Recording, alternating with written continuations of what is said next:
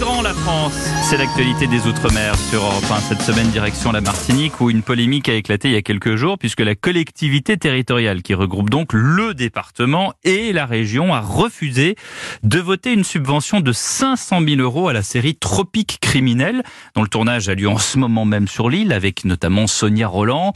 Les élus jugent que l'image renvoyée par la série ne met pas en valeur leur île.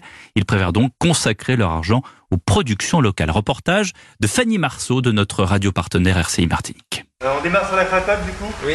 Et action un petit déjeuner dans une villa, quelques scènes avant le meurtre. C'est ce que tournent aujourd'hui les équipes de Tropique Criminel. Sur le plateau, 50% des techniciens sont martiniquais. Franz Loneté, électricien cinéma, est là depuis 3 ans. Je suis obligé depuis plus de 15 ans de partir. Je vis dans mes valises en fait.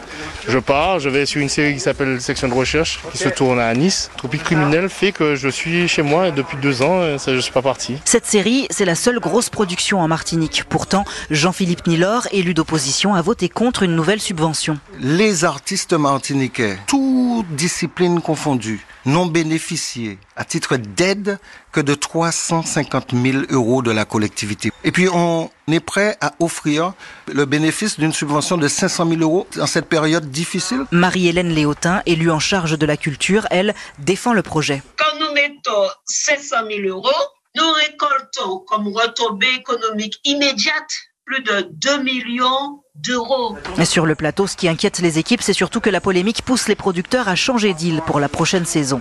À Fort-de-France, Fanny Marceau, Europe 1. Fanny Marceau qu'on retrouve justement à Fort-de-France. Bonjour Fanny.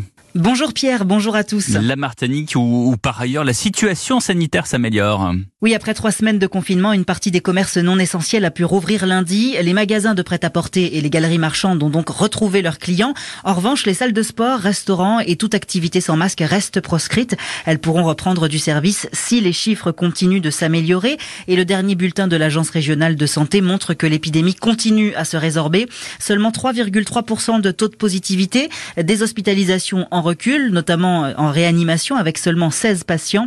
Mais pour l'heure, le couvre-feu reste en vigueur de 19h à 5h du matin et il n'est pas encore question de lever les motifs impérieux indispensables pour entrer ou sortir de l'île aux grandes dames des professionnels du tourisme. Merci Fanny Marceau et bon dimanche à vous.